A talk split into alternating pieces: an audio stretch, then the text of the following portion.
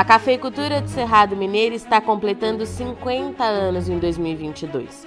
A região que em pouco tempo se tornou referência de tecnologia, sustentabilidade e café de qualidade traz na sua marca uma cafeicultura de atitude. Mas, para contar essa história nos dias atuais, precisamos então voltar no tempo, conversar com os desbravadores das terras do Cerrado Mineiro, lugar de sol quente, temperaturas elevadas e ar seco. Dono de um microclima que faz a diferença na qualidade do café, mas que lá atrás, na década de 70, também foi palco de muita dúvida e com potencial duvidoso de solo para a produção de café arábica. Conversar com quem chegou primeiro e com quem já estava por lá, mas ainda desconhecia a produção de café arábica, é entender por que o Cerrado Mineiro, em pouco tempo, conseguiu uma marca consolidada, qualidade que se destaca e potencial para uma produção que pode chegar a 7 milhões de sacas de café por ano.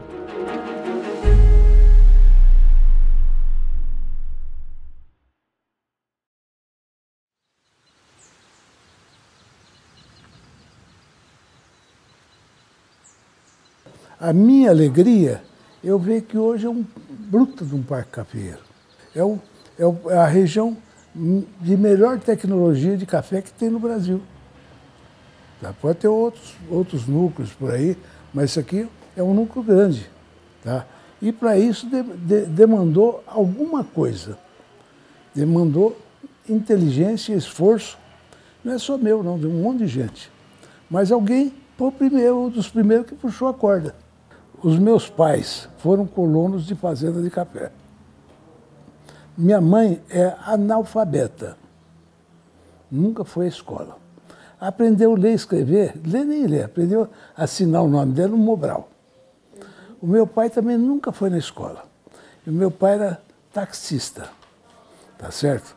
E ele, como ele casou com a minha mãe, e se conheceram como colonos de café numa fazenda que tinha na região de Garça. E ele saiu da roça e foi, e foi é, virou da roça, ele foi colono, virou fiscal, virou não sei o quê, até que ele conseguiu comprar um, um, um pé de bode, em 1927 ou 28 ou 30 por aí. Tá? E ele tinha na cabeça que um dia ele queria ter lavoura de café, queria ter um, alguma coisa ligada a café que ele sempre trabalhou em café, capinava, colhia, a minha mãe, a família dele, a família dela, tá certo? Então essa, essa era a vontade dele. Quando chegou nos anos 50, ele começou a abertura do norte do Paraná. Lá no norte do Paraná, foi muita gente para o norte do Paraná, foi paulistas, por mineiros, por gente do sul, tá? E foram enfrentar as, a mata lá, derrubava a mata para plantar café. Tanto é que em 1960 o Paraná chegou a produzir acho que 22 milhões de sacas de café. E produziu muito café naquela época. Tá? Porque era, era terra fértil, de mata de derrubada, de derrubada mata. Tá? E ele, ele ia para o Paraná com, com carro como motorista, levar gente para comprar terra lá. Ele ia com os corretores, que naquele tempo ninguém tinha carro. Uhum. Então ele ia levar gente para comprar terra. E acabou comprando um pedacinho de terra lá. E a, comprou a terra, e esse era o sonho dele de ter café, e acabou eh, derrubando, plantando um cafezinho, e aí ele começou a mexer com café.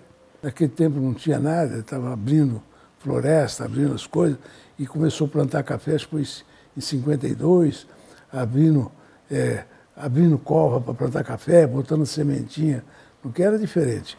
É, sementinha na cova tal. E eu participava disso tudo e eu sempre gostei de café. Também na minha cabeça era que um dia também eu queria ter uma lavoura de café. Bom, quando eu, eu cresci, já fiquei na idade de, de escola, de universidade, eu queria fazer agronomia. Muito bem. Fui fazer agronomia, entrei na Exalc, tá? E fui fazer agronomia. O que, que eu tinha? Nada. E eu queria começar a minha vida como? Eu fui trabalhar numa firma de defensivos e eu ganhava mil dólares por mês. Se eu fosse mexer lá no Paraná, o dinheiro não dava para nada, porque lá era bem mais caro. Aí surgiu a possibilidade de aqui, aqui, e abrir financiamento para plantio de café. Então, com este financiamento, o, o, que em 1970 começou a ferrugem do café no Brasil. Tá? E com a ferrugem do café, o governo resolveu abrir financiamento para incentivar plantio de café em novas áreas. Porque no estado de São Paulo e nos outros estados, estado de São Paulo, Paraná, se você, as lavouras já estavam plantadas e você ia obrigar o sujeito a arrancar a lavoura para plantar sobre, sobre espaçamentos que desse para pulverizar, que era tudo pulverizado no costal. Como é que você ia pulverizar a lavoura com bombinha costal ou mesmo com bomba é, tocada a gasolina e sair, entendeu? Não tinha condição. Depois inventaram lá de parar um, um tanque na, na beira do carreador, sair com a mangueira pulverizando o café. Também não rendia, não era, isso é, não ia para frente.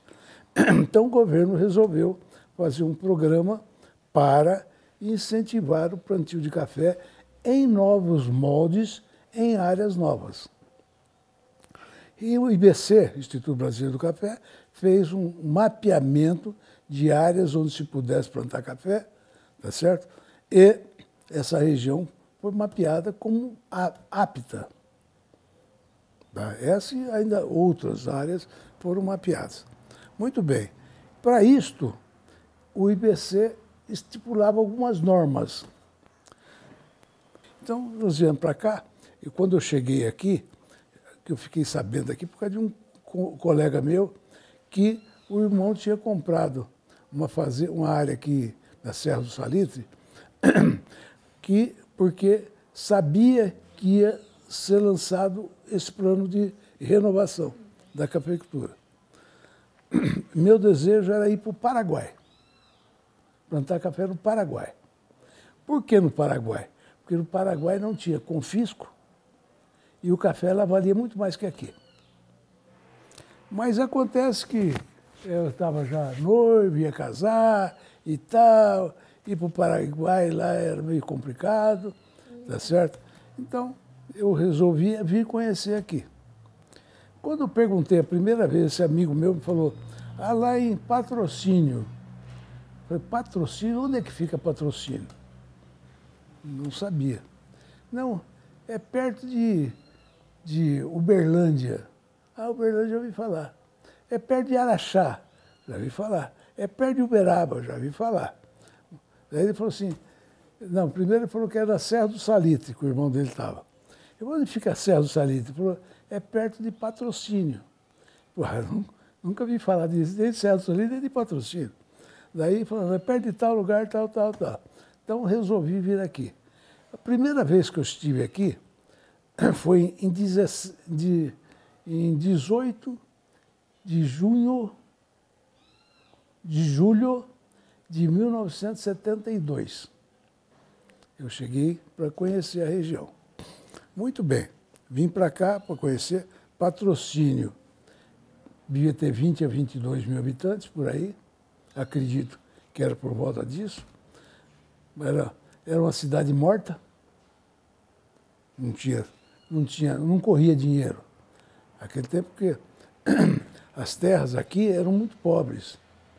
E você, a única coisa que plantava-se aqui, que podia plantar cereais, era arroz, que dava certo com o cerrado, e, e as, os, os fazendeiros podiam ter um milho para alimentar gado, só para gado, para fazer silo, para essas coisas. Quase não tinha atividade agrícola, era mais era pecuária. E era uma pecuária mais pobre, porque Aqui tirava-se leite e o gado para dar leite, o gado mais rústico, era o gir. E o gir não dava muito leite. Depois começou o cruzamento com o holandês, porque o gado holandês, cruzado com o gir, o gado holandês é mais exigente em nutrição. Quem viesse para cá, plantar café no Cerrado era louco. Por quê? Porque o café é uma cultura de solos férteis. Café, não existia café em solos pobres. Tá? Inclusive não existia soja em solo pobre, não existia lavouras que produzissem mais, não admitia solos pobres. Então, por isto, o IBC fez uma cartilhinha que você, para plantar café, tinha que proceder da seguinte forma. Como?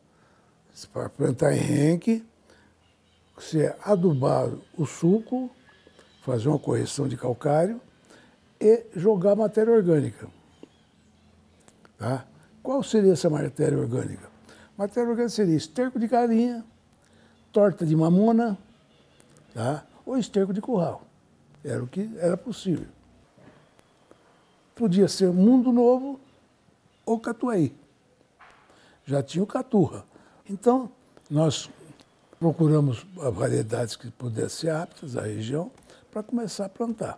E também, naquela época, eu comecei também a fazer campos experimentais, experimentais de café.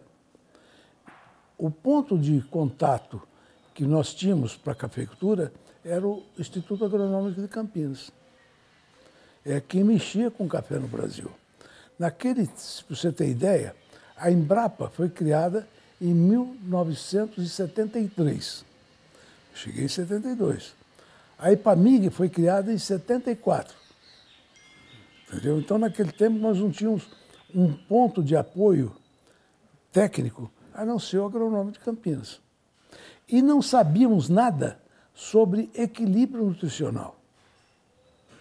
Então nós tínhamos que aprender isso também. Porque aqui, como o Brasil só plantava em solos férteis, quem, quem sabia de como eu tornar um, um solo apto a uma lavoura exigente?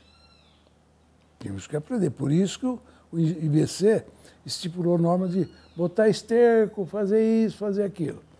Estrada, para chegar aqui, qualquer lugar que você fosse, Araxá era 105 quilômetros de terra. De Araxá para frente tinha asfalto. Daqui para Uberaba, você andava 99 quilômetros de terra para pegar 262. Ou andava 140 de terra para ir a Uberlândia. Entendeu? Se você fosse para Patos, era mais perto, mas Patos não tinha saída para baixo, só tinha saída por lá de BH. E essa região, nós que viemos do sul, o nosso contato não era por lá de BH, era aqui para o sul. Para onde? Em direção ao estado de São Paulo. Então, Uberaba era um ponto que a gente podia encontrar defensivos, algumas coisas pudesse comprar. Ou Ribeirão Preto, entendeu? Então, nosso ponto de apoio aqui era para cá, para o sul. E não foi fácil no começo, de jeito nenhum. Primeiro que nós não conhecíamos nada aqui, como é que seria, como seria aqui. Tem até uma passagem que teve com meu pai, meu pai que era analfabeto, tá certo? E era, mas era um homem de sabedoria. Ele, em dezembro de 72, eu já estava abrindo fazenda para plantar, para preparar para plantar café. E ele veio aqui para saber que besteira que o filho dele estava fazendo. É, os pais todos são assim, né? Preocupados. O que, que meu filho está fazendo? O que, que vai virar, né? embora ele não tenha, eu não tenha herdado um centavo dele. Tá? O que eu comecei foi com meus dólares que eu economizei de um ano e o meu irmão que botou outra metade. Tá? Então nós investimos aqui por volta de 20 a 24 mil dólares comprando terra. Terra aqui era muito barata. Então eu não produzia nada. Ia ser cara como? Não, tinha, não teria. Ninguém ia querer o que não presta. Naquele tempo não prestava. Eu comprei um caminhão velho, botei um tanque em cima, nós ia passar a noite inteira jogando água no café, para não morrer. Tá certo? E era assim. Eu rodava a noite inteira jogando água e lá foi. Quando chegou em 75, veio aquela geada de 75, que queimou as lavouras do Paraná tudo, de São Paulo, pegou o sul de Minas, e a minha ali não queimou. E algumas da região não queimou. Também tinha muito pouco na região. Foram as primeiras lavouras plantadas é que, é que estava em 75 teve a primeira safra. Tá certo? E nessa safra, como aqui não queimou, e para lá queimou, chamou atenção para cá. Só que para mim, em 75, eu tive um problema seríssimo. Fiquei viúvo. Nasceu minha filha, 10 dias de idade minha filha, e minha mulher morreu. Tá? Então começou mais um problema. Mas foi meu particular, não dos outros. Então, e tinha que vencer. A coisa. A minha filha ficou a 700 quilômetros de mim, ficou em Garça e eu fiquei aqui. Ficou com a minha sogra. Ainda bem que eu tinha uma sogra que me ajudou, tá certo? Mas assim a coisa tinha que andar. E foi andando. Então, em 75, queimou as, as lavouras todas, nós já estávamos quase sufocados, devendo, com dificuldades. O começo, todo começo é muito difícil, tá? Muito difícil. E café gasta-se muito, apesar do financiamento ser bom e, e ser longo prazo. Mas aí, em 75, eu colhi 22 sacos por hectare. Me deu uma aliviada, porque o preço subiu. Tá? E também muita gente começou a olhar para cá e vim querer vir comprar terra aqui. O preço da terra subiu. O Alisson Paulinelli era secretário de Agricultura. E então houve um estímulo para ocupação do cerrado. Para grãos. Tá certo? Então começou a vir o Polo Centro. Surgiu o Polo Centro. Inclusive o Polo Centro foi lançado aqui em patrocínio. O presidente da República esteve aqui lançando, em 77, quer dizer, para 78, nós começamos a quebrar aqui. Por quê? Porque o vaso que foi feito, o suco, onde se botou matéria orgânica, onde colocou o calcário no suco e tal, o vaso, você pega um vaso, prepara e planta as coisas dentro, se você não renovar a terra, a planta vai morrer acaba o nutriente. Tá? E nós não, não tínhamos ainda o conhecimento pleno de como cultivar. E às vezes a gente achava que botando nitrogênio nós íamos resolver o problema. E aqueles que mais nitrogênio botaram, mais rápido quebraram. Porque quando você botava nitrogênio, a terra ficava mais ácida. E aqui já tinha uma acidez muito forte. Uhum. Tá? Então, isso aí em, 80, em 77, 78, o pessoal de café começou a ter muita dificuldade, inclusive dos 70% a 80% do pessoal que começou quebrou. As coisas foram se firmando a partir de 78 por aí, onde entraram gente mais, de, mais gente de fora e que tinha poder aquisitivo. Então, muita gente que tinha fazendas no Paraná, o estado de São Paulo, que estava capitalizado, veio e comprou os restos mortais dos que estavam aqui. É restos mortais mesmo, que quebraram, entendeu? Então, ainda bem que achou quem comprava, né? Quem comprasse. Mas daí para frente, a gente foi aprendendo a lidar com o solo, com nutrição, com essas coisas todas. Não fomos nós que criamos a tecnologia. Nós implantamos a tecnologia forçando os institutos de pesquisa a pesquisarem. Entendeu? Porque, na verdade, a agricultura muitas vezes anda na frente da pesquisa. Você que está nessa área, você sabe muitas, muitas coisas que acontecem, os órgãos de pesquisa pesquisam depois, dá, valida aquela técnica depois. Mas quem paga a conta é o produtor. Se deu certo, ótimo. Se não deu, o problema é dele. É? Assim são as coisas. Também aqui foi assim. É lógico, não podemos de jeito nenhum desprezar conhecimento técnico dos institutos de pesquisa, que nos ajudaram, sim. Mas quem foi, quem foi de, de peito aberto fomos nós. A partir dos anos 80, começou a melhorar bastante. Viu? A partir dos anos 80. Já fomos aprendendo, muita gente tinha quem é quebrado, entrou gente mais capitalizada, tá? e a coisa foi firmando. Patrocínio é patrocínio por causa do café, viu? Se não fosse o café, isso aqui, nada. E não adianta alguém falar contra. Ah, mas tem um banco. Ué, o banco não depende do café, não? Ah, tem isso aqui. Depende do comércio. Quem faz o comércio, quem começou o comércio, hoje começa a ter outras coisas a mais. Mas a alavancagem foi café. Isso em qualquer parte do mundo que você for, você chegar na Colômbia, Costa Rica, ou na, qualquer parte do mundo que tem café, a cidade é diferente. Porque ele, ela distribui mais a renda. Então, o café é uma atividade que distribui bem a renda. Entendeu? Então, torna-se a vida mais, mais viável para as pessoas, ou pobre, ou rico, ou qualquer um. Então, o dinheiro circula mais. Aqui a gente pode falar, então, Cerrado Mineiro, como todo o seu patrocínio, tudo? Quase todo o Cerrado. Inclusive, Araguari também começou a alavancagem com café. Aqui, patrocínio, Patos foi um pouco diferente, que Patos virou um centro comercial que sofria mais, embora tenha bastante. Você vai, patrocínio, é, vem de lá para cá. Araguari, Monte Carmelo, patrocínio. Carmo do Paranaíba, Rio Paranaíba. São Gotardo começou com café também. Depois eles passaram por hortifruti. Tá? Então, tem muita cidade aqui desse miolo, foi café. Eu me sinto que valeu a pena. Porque, na verdade, eu sempre usei um termo, aqui. Era vencer ou vencer. Não tinha outra saída.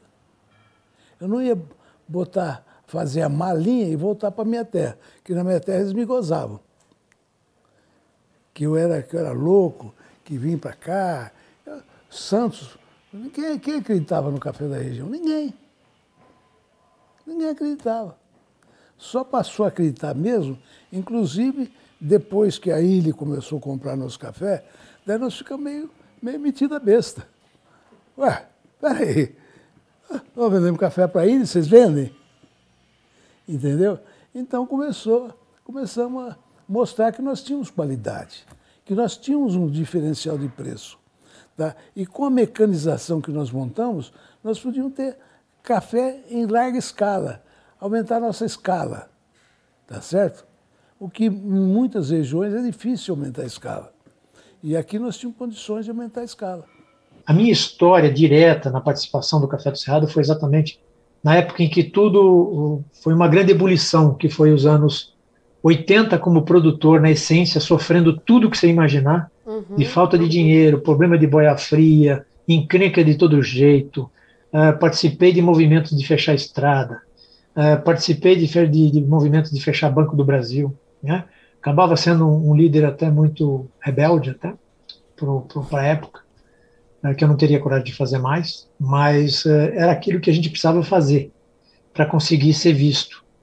E num blefe, como eu te contei, a gente acabou criando fazendo com que uma associação funcionasse, juntando outras associações, juntando muita gente. Eu estou contando isso, mas teve muita gente por detrás, né? Os presidentes de associações, muitos produtores que tinham cargos de dirigentes. Eu me perderia no nome dessa grande união de força, porque tinha momentos em que eu aparecia, mas eu tinha um suporte tão grande uh, de gente que acreditava no trabalho que nós estávamos fazendo, que eu me sentia um gigante, um gigante e às vezes até largava as minhas coisas para dar para dar prioridade. Eu até em determinados momentos da minha vida eu, tive, eu fui prejudicado profissionalmente porque eu acabava dando mais atenção para as coisas, né, do associativismo, para as questões de cooperativismo, para pra, as coisas, para essa filosofia do Café do Cerrado, que praticamente eu não deixava meus, as minhas coisas na mão de, de, de funcionários e às vezes não, não, não fazia as compras no momento certo, não fazia as vendas no momento certo, até que, em determinado momento, eu acordei, né, para ter o equilíbrio das coisas, né? Então, num determinado momento, eu consegui equilibrar isso e aí sim a gente ter sucesso uh, na, na, nas, duas posições. Mas teve um momento que eu fiquei tão encantado com tudo que eu estava fazendo que eu, eu doei a minha vida. Eu tomei tempo da minha da minha ex-esposa na época. Eu tomei tempo de, de, de de filhos, né, que praticamente eu não vi crescer é, por conta desse trabalho todo. Então eu, eu, eu acabei me doando, né, para isso, mas assim outros companheiros também se doaram, outras companheiras, né. Tínhamos poucas mulheres, mas tinham mulheres guerreiras fantásticas como a Ana Aracaki e a Ana Maria, uh, enfim, eu não vou nominar aqui porque senão a gente vai ficar se perder, mas tem, tem muita gente gigante nessa história que ajudou a construir. Uh, quando a gente vê todo esse sucesso, eu olho para trás e eu vejo que tudo valeu a pena, eu faria tudo de novo, evidentemente com algumas correções né, de rota, mas foi um tempo maravilhoso, foi um tempo de muito aprendizado, de muita, de muita descoberta, né, de muita paixão, muita paixão, que era uma paixão diferente até do tempo de hoje, era uma paixão por necessidade. Hoje o agronegócio tomou outra cara, a cafeicultura tomou outra cara, então é uma paixão profissional naquele tempo era uma paixão por sobrevivência. A gente tinha que fazer alguma coisa porque senão ia sumir e não ia nem conseguir pagar as contas no final do mês. Quem é do meu tempo sabe disso, sabe que o cerrado significou para todo o Brasil. A gente a gente quebrou paradigmas, sabe? A gente quebrou paradigmas uh, no comércio, na, na exportação, a gente quebrou paradigma em torrefações, nós começamos a fazer parcerias com exportadores e com torrefações, coisa que todo mundo abominava, que se via como inimigo. E a gente foi quebrando um monte de paradigma, a gente serviu de referência. Então eu vejo que a cafeicultura brasileira hoje, ela tem muito daquilo que surgiu no Cerrado. Você tem muito das histórias que aconteceram pelo Brasil todo, não tenha dúvida nenhuma, mas muito daquilo que, que o Brasil é como, como, como imagem, como marketing, foi, eh, foi tido como referência o Cerrado vale a pena você você se dedicar às questões que, eh, que vão beneficiar um monte de gente. Porque quando for beneficiar um monte de gente, eu comecei ali para beneficiar, para resolver um problema meu. E acabou resolvendo o problema meu e de todo mundo. Muito e aquilo bom. vai se tornando uma filosofia de vida. Então, eh, você acaba entendendo que quanto mais eh, você se associar, quanto mais você se cooperativar, quanto mais você tiver projetos juntos, não só para o café, mas qualquer coisa que seja, a gente vai sair na frente, porque o que importa não é as nossas vaidades pessoais, não são os nossos projetos pessoais, é o projeto do conjunto. Vale o nosso projeto pessoal, não tenho dúvida nenhuma, mas o do conjunto, ele nos traz uma grande, uma grande perspectiva de crescimento. Então, é assim que deve ser pensado para os nossos municípios, para o nosso estado, para o nosso país. Né? Se a gente pensasse dessa, desse jeito, a gente estaria muito mais na frente e economizado muito sofrimento. A nossa região, eu sou filho de patrocínio, e aquela região, então, até há 50 e poucos anos atrás, é, praticamente não produzíamos nada. É, tínhamos dificuldade em produzir, um solo realmente grande, é, muito bem coberto por vegetação, mas nós não tínhamos é, tecnologia e nenhuma vocação realmente para um aproveitamento melhor da terra. No entanto, com a geada que aconteceu no Paraná, foi uma geada negra, então nós tivemos os nossos imigrantes que vieram. E acho que a primeira palavra, Virginia, nós temos que colocar é homenagem a esses imigrantes. Esses que acreditaram no Cerrado de Minas, acreditaram na nossa região, deslocaram lá do Paraná, deslocaram lá de São Paulo e vieram, então, trazendo aquela vontade de aproveitar aquelas terras que eram imensas, terras com uma, uma, uma ondulação muito boa, muito própria para o cultivo de uma maneira geral, terras em que o clima é extremamente favorável à produção, fáceis de trabalhar, custo realmente, o valor da terra muito baixo, mas que não eram exploradas. Eles vendo tudo isso, começaram a vir e expandiram, então, é, de uma maneira geral, para São Paulo e para o Paraná, principalmente, aquilo que nós tínhamos, aquela riqueza do Cerrado Mineiro, e, sem dúvida nenhuma, essa atração que teve fez com que nós pudéssemos também, como cidadãos nascidos ali, nos despertar, e isso veio através de um ministro extraordinário na época, chamado Alisson Paulinelli. Esse nome tem que estar registrado na história do agro do Brasil como um todo. A gente via aquele dinamismo, aquela vontade de produzir que eles tinham, e começamos também a produzir junto com eles. Tivemos que aprender com eles, sim. Eles tinham já experiência, tinham muita determinação e, sem dúvida, acreditavam na nossa região. Então, ali no, no nosso município, na região como um todo, nós fomos também um dos pioneiros.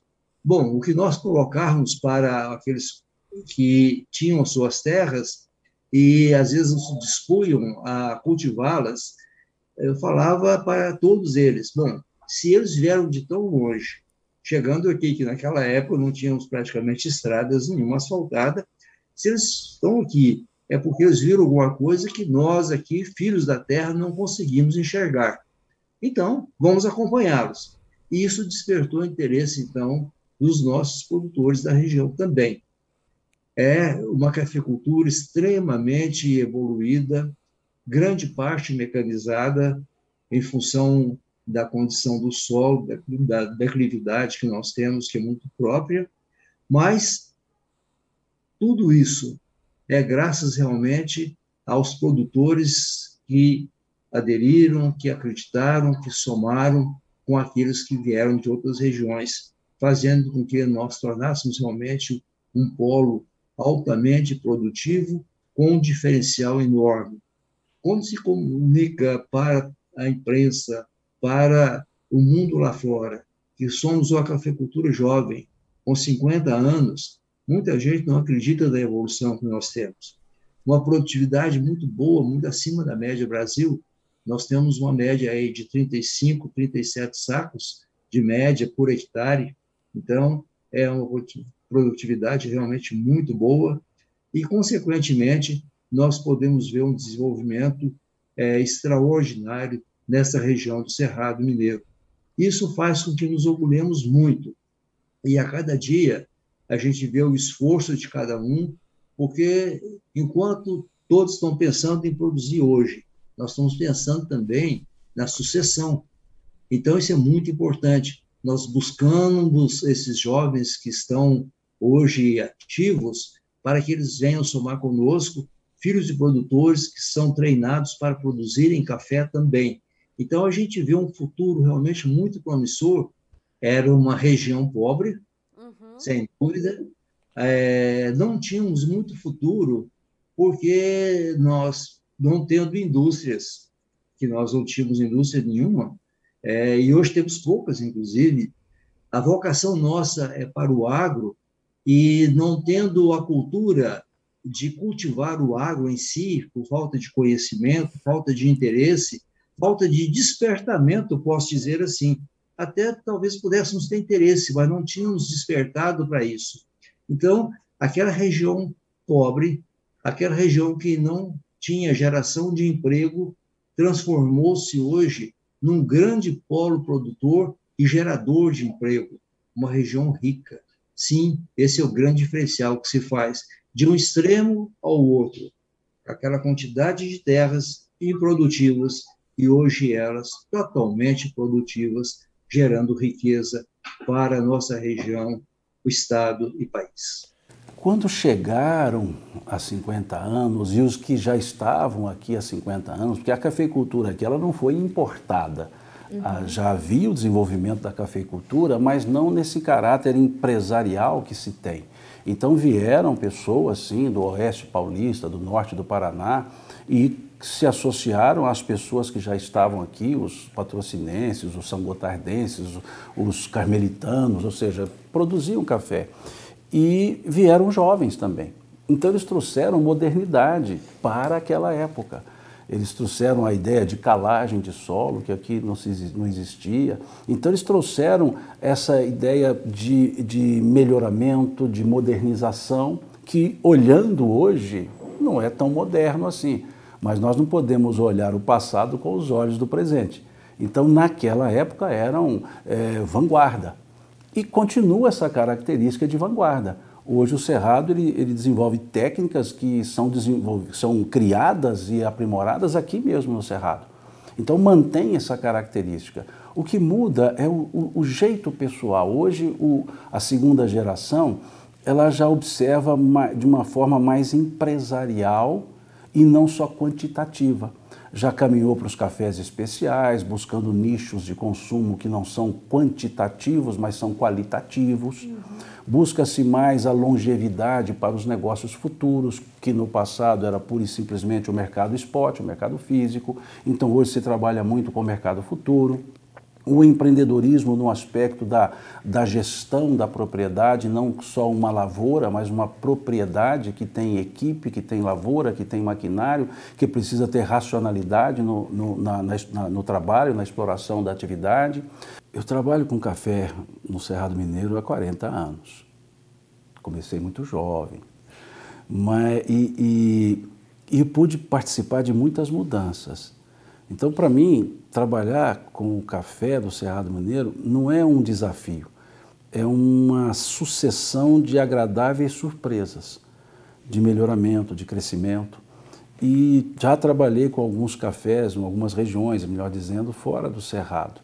Mas esse, esse, esse grau de proximidade que se tem aqui no Cerrado, produtor, cooperativa, produtor, produtor, cooperativa, cooperativa, não é muito comum em outras regiões. Então isso dá ânimo para a gente.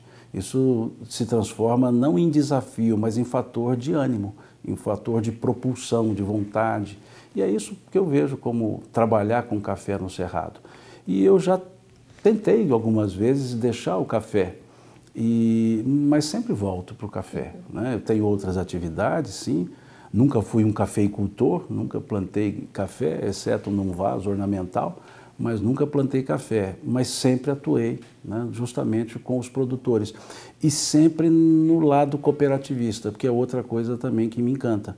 Eu sempre trabalhei no segmento cooperativista. Então, nesses 40 anos, eu posso dizer que uns, uns 35 eu fiquei em cooperativas. E isso também dá um outro ânimo para a gente trabalhar, que a gente vê o coletivismo né, muito mais forte e preservando a individualidade do produtor sem ter um individualismo.